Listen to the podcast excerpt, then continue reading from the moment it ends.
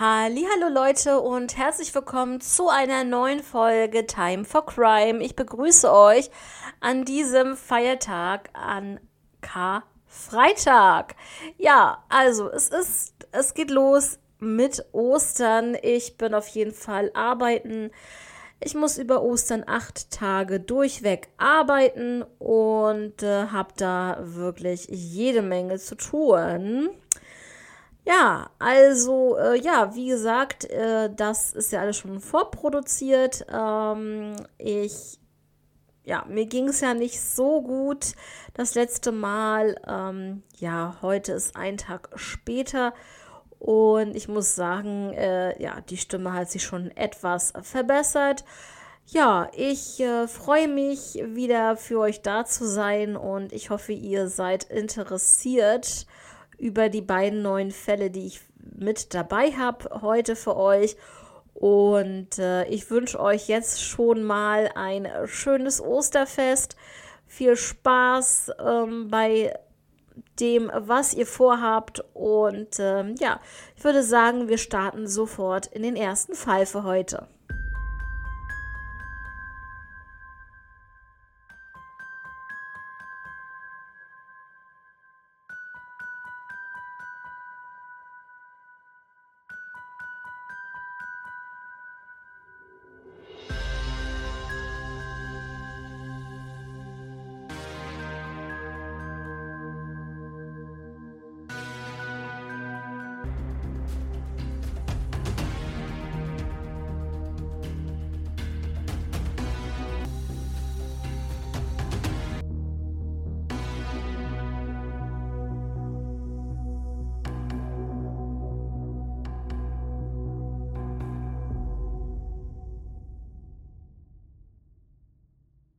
Ja, und im ersten Fall heute gehen wir einfach in unser Nachbarland nach Polen wieder mal.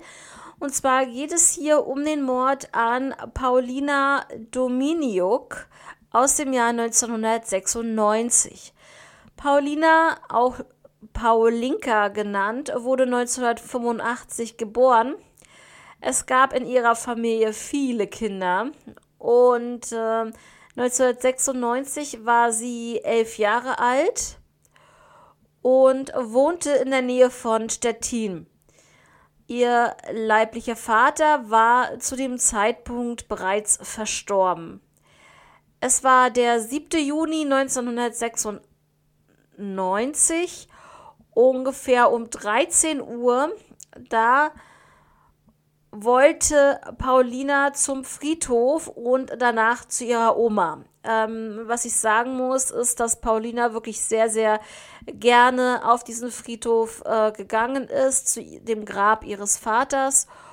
Und ähm, ja, nach diesem Besuch beim Friedhof oder beim Vater wollte sie halt zur Oma weiterfahren äh, bzw. gehen. Und zwar fuhr sie erst einmal mit dem Bus und war dann nachher weiter zu Fuß unterwegs.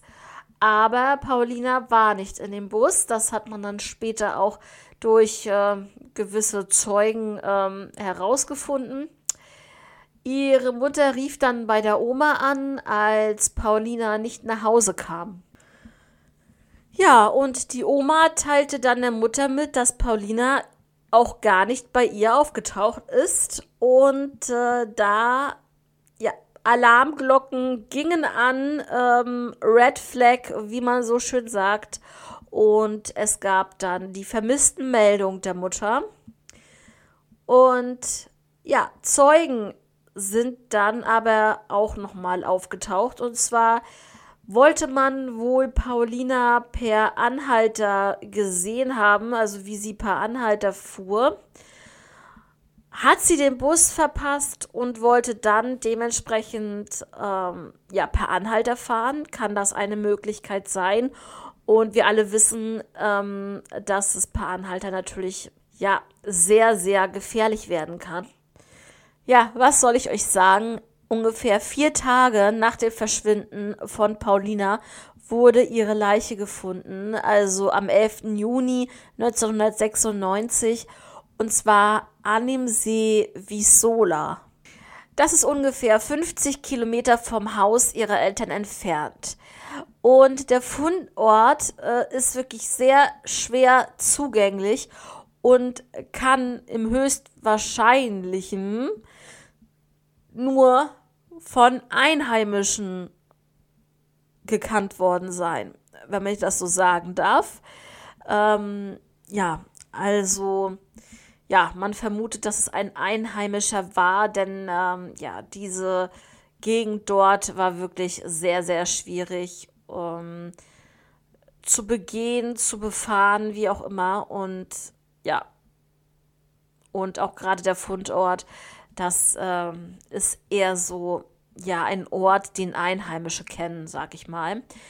Bei der Autopsie, also ähm, kam dann auch heraus, dass äh, Paulina zwei Tage nach ihrem Verschwinden wohl noch gelebt haben muss. Und jetzt möchte ich eine Triggerwarnung aussprechen. Also bitte, es wird wirklich sehr, sehr unschön. Wenn ihr das nicht hören möchtet, scrollt einfach ein bisschen weiter und wir hören uns nachher nochmal. Aber ja, jetzt einmal zu dieser Auffindesituation. Ja, Paulinas Bauch wurde geöffnet und ihre Eingeweide waren herausgenommen. Sie wurde mit 22 Messerstichen angegriffen, und zwar in Brust, Rücken und Schulterblättern. Sie hatte Prellungen am Kopf und am Hinterkopf. Sie wurde vergewaltigt und dann erwürgt und sie wurde wohl immer wieder missbraucht, also nicht nur einmal. Wie ich ja schon gesagt habe, ist herausgekommen, dass sie zwei Tage noch am Leben war. Und das finde ich einfach so grausam, dass man das jetzt weiß, dass ähm, ja sie da wirklich noch so, so schlimm behandelt wurde und dass ihr so Schlimmes angetan wurde. Und äh, das waren halt sehr, sehr grausame Sexpraktiken, die da ähm, verwendet wurden. Ähm, ja, die Ermittlungen ähm, ergaben, dass der Mörder von Paulina sie mit dem Auto transportiert haben muss und ähm, ja, dass ihr auch dort dann erst der Bauch aufgeschnitten und die Eingeweide herausgenommen wurden. Er, wie ich es vorhin schon erwähnt habe, soll ortskundig sein und äh, höchstwahrscheinlich, also es ist übers Wochenende passiert, höchstwahrscheinlich musste diese Person am Montag wieder arbeiten. Er wusste dann vielleicht nicht, wohin mit ihr und ähm, konnte nicht auf sie aufpassen und ähm, hat sie deswegen dann wahrscheinlich umgebracht. Ähm, ja, das kann nur eine Spekulation sein, aber es finde ich richtig krass, weil wenn du zum Beispiel das Wochenende frei hast und du hast dieses Kind entführt und du machst diese schlimmen Sachen ähm, und dann weißt du, du musst Montag wieder arbeiten und dann kommt dir in den Sinn, ja, was mache ich denn? Ich muss Montag wieder arbeiten. Ähm, ja, also so wie, wie, wie, wie ganz normale Sachen. Äh, ja, dann muss ich, ja, wie mache ich das denn? Und dann entscheidest du, sie einfach umzubringen, nur weil du Montag arbeiten musst. Ich finde das echt sehr, sehr krank. Ja, also es gab dann auch Zeugen. Und zwar ähm, soll ein 30-jähriger Mann, äh, damals 30-jährig, in einen Laden gekommen sein mit einem Mädchen, das so ähnlich aussah wie Paulina. Also man weiß nicht, ob es wirklich äh, Paulina war. Aber ja, das wurde beobachtet. Er wollte ihr ein Eis kaufen, aber sie wollte nicht. Und äh, sie waren mit einem VW Polo äh, unterwegs und zwar in Rot. Ja, und da hat man aber trotzdem nichts weiter gefunden, was ich schon ziemlich krass finde. Ähm, ja, ob man da recherchiert hat, hoffe ich einfach nur. Und ähm, ja, offiziell ist dieser Fall eingestellt worden und es gibt halt keine weiteren Anhaltspunkte. Das muss, muss ich euch sagen, das ist leider alles zu diesem Fall. Aber wir kommen jetzt zum nächsten Fall und ähm, wir gehen dann jetzt mal wieder in die USA. Genau, und zwar geht es um den Mord an William Lee Stephenson und Peggy Ann Stephenson aus dem Jahr 2011. Ja, William wurde oder auch Bill genannt, wurde am 31. Juli 1936 geboren und Peggy am 22. September 36. Sie hatten mehrere Kinder und auch schon Enkelkinder. Sie lebten in Florence, Kentucky und sie waren fromme Mitglieder ihrer Kirchengemeinde und zwar der Union Baptist Church. Bill gründete das Truckers Chapel Ministry. Ähm, das war einfach ein Ort, an dem Trucker beten konnten. Und ja, das hat er halt sozusagen dort aufgezogen und das lief halt auch ganz gut, wurde sehr gut von den Truckern angenommen. Bill arbeitete auch als Diakon für die Kirche und Peggy spielte dort auch die Orgel. Ihre Leichen fand man am 29. Mai 2011 in ihrem Haus. Beide waren 74 Jahre alt. Der oder die Mörder sollen ihre Gewohnheiten gekannt haben, also der beiden. Und äh, erstens, es gab kein gewaltsames Eindringen in ihr Haus. Zweitens, der oder die Täter blieben noch für Stunden im Haus und haben ihnen postmortale Verletzungen zugefügt und äh, dann dementsprechend auch noch den Tatort inszeniert. Ja, mehrere Gegenstände und auch die Leichen wurden, nachdem sie schon tot waren, beziehungsweise die Leichen schon tot waren, oder die Körper schon ähm, tot waren, ähm, wurden sie dann halt noch bewegt. Und ähm, ja, es muss wohl einen Bezug zu den Opfern gegeben haben. Das äh, haben die Ermittler so betitelt. Und es gab auch eine Nachricht vom Täter an dem Tatort. Ähm, genau, also einmal wurden sie mit Knüppeln ähm, ja, geschlagen. Ähm, also es wurde auf ihnen eingeschlagen. Es gab ähm, Stich- und Schnittverletzungen mit einem Messer. Und die Tat soll sich wohl an diesem 29. Mai 2011 zwischen 1 Uhr und 4 Uhr zugetragen haben. Die Ermittlungen aber verliefen so, dass ungefähr 200 Personen befragt wurden und auch die DNA genommen wurde von mehreren Personen natürlich. 2012 entdeckte man ein nicht identifiziertes DNA-Profil, welches wohl dort am Tatort gefunden wurde und jetzt richtig ähm, ja, analysiert werden konnte. Und zwar ähm, ja nicht nur an einem Ort, sondern an mehreren Stellen am Tatort. Ja, die Akte ist weiterhin offen und die Ermittlungen sind aktiv. Und es gibt hier eine Belohnung von 50.000 Dollar. Mehr kann ich dazu nicht sagen. Und ich finde das schon wieder so schlimm. Wer um alles in der Welt bringt denn bitte so ein älteres Ehepaar um? Und dann noch mit einem Messer und man weiß, Messerattacken sind sehr persönlich, ähm, in den meisten Fällen. Und äh, ja, sie sind ja hier auch davon ausgegangen, dass es hier sich um einen Bezug zu den Opfern handelt oder handeln könnte. War es irgendein Trucker, der den Bezug zu Bill hatte?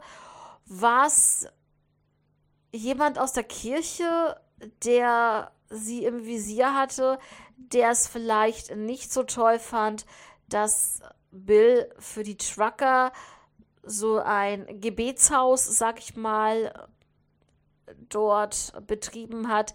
Es muss sich um irgend so etwas handeln oder es war jemand aus der Familie oder äh, ein guter Freund der Familie. Ja. Also finde ich auf jeden Fall wirklich sehr bestialisch und wirklich sehr, sehr feige. Ähm, ja, 74-Jährige mit einem Messer zu attackieren und äh, ja auch ähm, mit Knüppeln auf sie einzuschlagen. Also ich bin da fassungslos gewesen, als mir das in den Sinn kam. Aber was natürlich super ist, dass es jetzt ein DNA-Profil gibt, aber das, wie in anderen Fällen, nützt einem nichts, wenn der oder, also wenn der spezielle Täter, von dem man die DNA hat, wenn der nicht wieder straffällig wird. Ähm, und seine DNA dort äh, genommen wird, dann ja, nützt es einen einfach äh, nichts und der Täter wird nie gefasst. Also man kann dann wirklich nur hoffen, dass er irgendeinen Einbruch begeht und geschnappt wird oder ja, hoffentlich nichts Schlimmeres, weil das alleine schon ist schon äh, ein Doppelmord und ja. Ich glaube aber, ich habe irgendwie das im Gefühl, dass es hier kein Einzeltäter ist, weil, also wenn es ein Einzeltäter ist, dann ist das sehr, sehr krass, dass er gleich zwei Menschen getötet hat. Und äh, ja, also ich bin eigentlich davon überzeugt, dass es sich hierbei um mindestens zwei Täter handeln müsste. Ähm, selbst wenn halt zum Beispiel eine DNA, ein, ein bestimmtes DNA-Profil dort gefunden wurde an mehreren Stellen, kann es immer sein, dass sich ein Täter verletzt hat und ein Täter nicht. So, und ähm, du kannst halt nicht sagen, nur weil du ein Täterprofil hast, dass es nur ein Täter war am Tatort. Ähm, deswegen, ja, ist das halt noch ähm, in der Waage. Ja, was sagt ihr zu diesem Fall und zu dem Fall davor? Ähm, Würde mich sehr freuen, wenn ihr eure ähm, Meinung dazu kundtun könntet. Freue mich sehr, wenn ihr unter das YouTube-Video auch kommentieren würdet. Ansonsten lesen wir uns doch gerne bei Instagram time-for-crime und äh, ja, Leute, ich würde sagen, ich wünsche euch jetzt nochmals schöne Ostern. Macht es gut, erholt euch gut. Ich werde weiter durchhalten und arbeiten. Und ähm, ja, dann hören wir uns auf jeden Fall am Dienstag wieder nach Ostern und ganz wie gewohnt. Ähm, ja, also macht es gut. Bis dann. Passt auf euch auf. Ciao.